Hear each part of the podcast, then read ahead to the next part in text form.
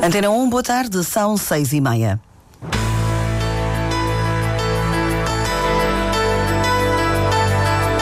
Antena 1 Madeira. Informação. Associação Insular de Geografia alerta para a necessidade de contabilizar o número de pessoas que frequentam os percursos turísticos da região.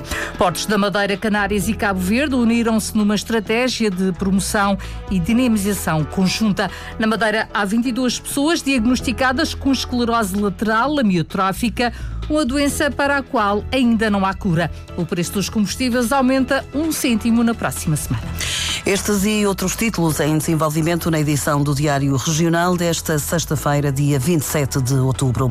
O controle técnico é de Fábio Betancourt, a edição de Lília Mata.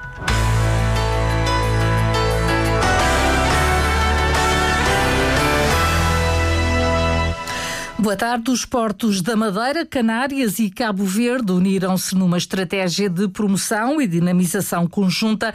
A aliança foi formalizada hoje. O objetivo é cativar mais procura pelo itinerário, que já movimenta mais de 3 milhões de passageiros. Pedro Filipe Costa.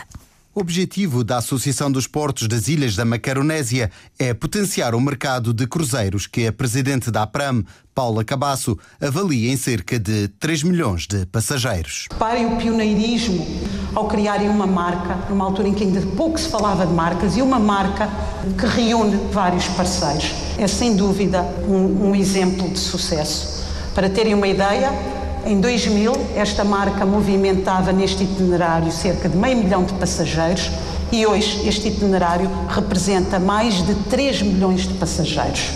Já o responsável dos portos de Cabo Verde, Ireneu Camacho, espera pela concretização do novo porto para tornar o arquipélago uma referência no mercado de cruzeiros.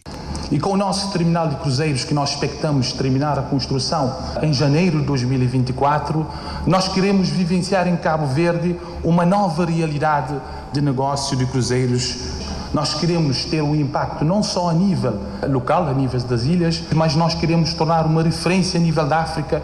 Das Canárias, Beatriz Calzada defende o desenvolvimento da área atlântica da Macaronésia. Hoy tiene que nacer una alianza, la Alianza Atlántica de la Macaronesia. El primer paso es la promoción de los cruceros que nos va a dar la oportunidad de trabajar de forma conjunta na assinatura da ata da nova Associação de Portos, Miguel Albuquerque falou da importância das Ilhas Atlânticas e reclamou mais coesão da União Europeia. A necessidade da política de coesão é um imperativo. Temos a obrigação de continuar a reivindicar, no quadro da política de coesão, as verbas e os apoios a que temos direito. Não é nenhum favor. Nós agora invertemos a nossa posição. Além dos desafios do mercado de cruzeiros entre Madeira, Canárias e Cabo Verde, os arquipélagos querem também tornar mais conhecida a região da Macaronésia enquanto destino turístico. A assinatura decorreu na administração de portos. É necessário contabilizar o número de pessoas que frequentam os percursos turísticos da região. A opinião é de Marco Teles, presidente da Associação Insular de Geografia, que foi reeleito para mais um mandato de quatro anos. Acho que é uma questão geral. Como se percebe e sabemos, a procura do destino Madeira tem aumentado imenso no período pós-pandemia. Isto significa que, obviamente, nós vamos ter nas serras mais turistas a fazer estes percursos pedestres, até porque uma das grandes atrações do turista tem a ver com o verde, com a paisagem. E desse ponto de vista, é óbvio que nós temos que ter um cuidado maior no sentido de contabilizar, porque muitas das vezes o que nós temos são percepções sobre o número de pessoas que circulam nestes percursos pedestres, mas não temos dados e, portanto, não se pode realmente tomar decisões fundamentadas sem ter os dados com informação fidedigna sobre o número exato de pessoas que passam nestes percursos. Marco Teles reconhece que já existe uma reflexão sobre o tema, mas admite a pertinência de mais estudos nessa área. Quanto mais estudos, melhor, é óbvio, não é? Portanto, nós poderemos sempre aprofundar a informação e, portanto, desse ponto de vista, se nós pudermos ter mais informação, vamos com certeza depois as autoridades poder tomar decisões mais acertadas com base nos dados que vão recolher desses estudos. Marco Teles falava na tomada de posse dos órgãos sociais da Associação Insular de Geografia, uma cerimónia que contou com a presença do presidente do Governo Regional. 22 pessoas na Madeira estão diagnosticadas com esclerose lateral amiotrófica. De forma a alertar para a doença, foi organizada uma conferência onde o neurologista Mamed de Carvalho explicou que estão a ser encontradas novas medidas terapêuticas. Gravar um, o progresso da doença, é claro que retroceder é um tema mais complexo, mas de qualquer forma, se for, as pessoas forem tratadas numa fase muito inicial e porque os axónios têm uma capacidade de reinervação, mesmo é dizer, os neurónios que estão bem, se não forem atingidos pela doença, têm nos seus axónios um potencial de reinervar as fibras musculares que ficam, enfim, órfãs pela morte dos axónios que antes as inervavam. Portanto, temos um potencial também de recuperação parcial, pelo menos, do defeito funcional destes doentes. A doença é de difícil diagnóstico, normalmente em pessoas acima dos 60 anos. Um clínico geral já foi estudado, vê um ou dois doentes ao longo da sua vida com uma patologia desta natureza e, portanto, naturalmente, quando o doente aparece com uma parésia, uma falta de força, tende a associar mais este fenómeno a um problema da coluna, a uma situação mais frequente, não é? Portanto, o clínico geral, perante um doente com uma situação de falta de força, deve referenciar a um especialista.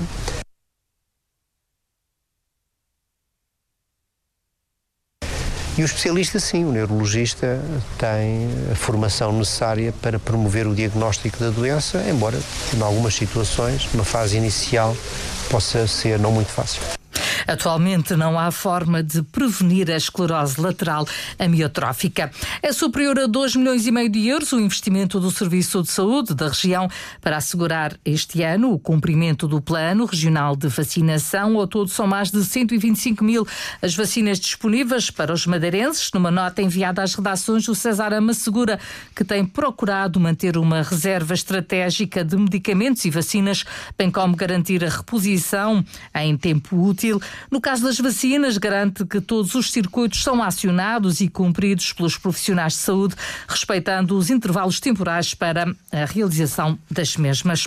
Cerca de 30 pessoas cometeram suicídio na Madeira em 2021. São os dados oficiais mais recentes apresentados por Pedro Ramos, o secretário da Saúde e Proteção Civil, reconhece que o problema exige uma atenção especial. A Madeira apresenta números que continuam, de facto, a revelar e a, necessidade da nossa atenção. De facto, nós estamos em quarto lugar em termos do número de casos de situações autolesivas depois do, dos Açores, do Algarve e do Alentejo, com cerca de três dezenas de casos que aconteceram em 2021. É preciso ver que se calhar temos que fazer um caminho diferente novamente, porque em 2018 e 2019, de facto, o número de casos foi inferior e havia uma ligeira tendência para a diminuição, mas depois também sabemos que, provavelmente, este aumento dos casos tem a ver com a situação de exceção que acabamos de atravessar. Tem aumentado a procura pela consulta de prevenção do suicídio, que foi criada em 2021. Estão a ser atualmente acompanhados 73 utentes. Filipa Gomes, psicóloga do Cesaram, descreve as várias causas do suicídio. Os principais sintomas são de facto estão relacionados com os fatores de risco, podem ter a ver com os eventos de vida e a história de vida das pessoas, como podem eh, ter a ver com consumos de álcool, consumos de substâncias, um humor deprimido, entre outros fatores. Qual é que é o mais comum nas suas consultas? Qual é a principal causa? Portanto, o mais comum é de facto a depressão e perturbação ansiosa. Declarações registradas nas quartas jornadas de prevenção do suicídio e comportamentos autolesivos que decorrem no Colégio dos Jesuítas. Os efeitos da greve nacional dos trabalhadores da função e administração pública são sobretudo nos setores da educação e da saúde. Vários estabelecimentos de ensino encerraram, houve constrangimentos nas consultas externas e na farmácia do hospital, também nos centros de saúde. Registaram-se igualmente condicionamentos em vários serviços camarários. Ricardo Frade Gouveia, presidente do Sindicato dos Trabalhadores da Função Pública da Madeira, resume os dados deste protesto nacional. Estimamos que a adesão ronda os 80%, com maior incidência na área da saúde e na área da educação.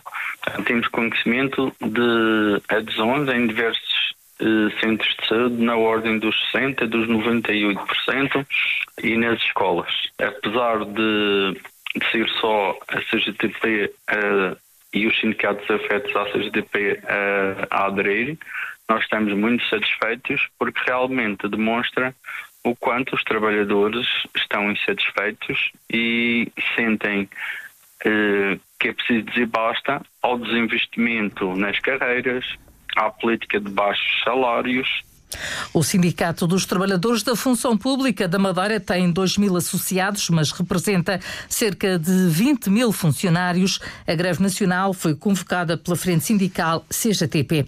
O presidente do Governo Regional critica o facto de o orçamento do Estado para o próximo ano não incluir o regime de benefícios e redução fiscal do Centro Internacional de Negócios da Madeira. Miguel Albuquerque entende que o governo socialista continua a desvalorizar o Centro Internacional. Por isso, vai ser apresentada uma proposta na discussão na especialidade na Assembleia da República. Nós vamos fazer a proposta na discussão da especialidade para ser incorporado no Orçamento de Estado, que nós precisamos não criar instabilidade e manter-se a possibilidade de inscrição das empresas a partir de janeiro. Qual é o prejuízo que a Madeira sofre com isto? O prejuízo é sempre um prejuízo reputacional, porque é preciso termos a noção que nós estamos a concorrer com outras praças. Por exemplo, Canárias já está resolvido, nunca tem este problema. O governo espanhol incorpora as prorrogações, não há nenhum problema. Eu penso que há aqui um problema relativamente que é o chamado os complexos de esquerda. Portanto, não incorporam isto porque o Bloco de Esquerda e aqueles partidos comunistas que são contra o investimento e a atração de investimento estrangeiro eh, não gostam. Portanto, e, e, o Governo Nacional do PS, mesmo com a maioria absoluta, fica com esses complexos quando nós temos que resolver a situação. Uma declaração de Miguel Albuquerque, ouvida na inauguração de uma nova loja de produtos naturais do grupo Bioforma no centro do Funchal. A Escola de Hotelaria e Turismo da Madeira completa hoje 56 anos. O diretor, Fernando Figueiredo, garante que a instituição está preparada para formar o dobro dos atuais alunos e destaca o acolhimento que é reconhecido pelos estudantes. Hotelaria e turismo são duas áreas que exigem muito sacrifício em termos de entrega de serviço. Ao distribuirmos umas pulseirinhas com os valores da escola, Uh, Dizia-nos um aluno que a hospitalidade foi aquilo que o fez vir para a escola. Porquê? Porque ele gosta de bem receber as pessoas. E nós também queremos que quem para cá venha, vai ser bem recebido de certeza, mas quem para cá venha tenha esse talento, tenha essa vontade. A escola tem capacidade para receber pelo menos o dobro dos alunos, estamos de portas abertas e uh, assim queiram os alunos abraçar este projeto uh, numa terra tão fantástica para o turismo como é a nossa. Os 56 anos da escola foram assinalados numa cerimónia em que participou o secretário da Educação. Atualmente, a Escola de Hotelaria e Turismo da Madeira tem 173 alunos. O preço dos combustíveis vai subir um cêntimo por litro na próxima semana. A gasolina passará a custar 1,64€ e o gasóleo 1,46€. Já o gasóleo colorido e marcado, utilizado em atividades económicas, como a pesca, vai custar 1,14€ por litro a partir da próxima segunda-feira. O Nacional defronta depois de amanhã o académico de Viseu, Tiago Margarido, o técnico da equipa madeirense, espera um jogo complicado, uma vez que o adversário tem um novo treinador. O Académico de Viseu, como, como sabemos, eh, fez a alteração de treinador, uh, inclusive hoje já foi eu penso que já está definido o novo treinador, portanto, uh, será uma equipa que está em mudança e quando há mudança, há uma resposta. Como tal, contamos uma resposta forte uh, por parte da equipa do Académico de Viseu, equipa essa que foi montada para subir divisão e que, que tem jogadores com qualidade suficiente para, para conseguir esse objetivo. Portanto, contamos com muitas uh, dificuldades. Será um jogo bastante difícil, acrescido deste facto de ter havido a mudança de treinador, a equipa só por si já irá dar uma resposta. O Nacional não perde desde agosto, é atualmente o segundo classificado no campeonato da Segunda Liga. O Académico está no 13 lugar. O jogo terá relato aqui na Antena 1. É um encontro que está marcado para domingo às 11 horas. Depois de amanhã o dia vai ser de muita chuva e vento. Vitor Prior, do Instituto Português do Mar e da Atmosfera na Madeira, descreve como vai ser o domingo durante o dia de domingo, praticamente todo, todo o dia, seja registada precipitação mais forte entre o, o início da manhã e o, o, fim da tarde, entre as 6 da manhã e as 18 horas, com alguns períodos de precipitação mais forte. Neste momento já foi emitido aviso amarelo e provavelmente dentro de algum tempo será eh, reforçado o aviso para laranja. Está previsto vento temporariamente forte com rajadas da ordem dos 70 km por hora nas regiões montanhosas e também na costa sul, nas zonas mais expostas aos ventos de sudoeste.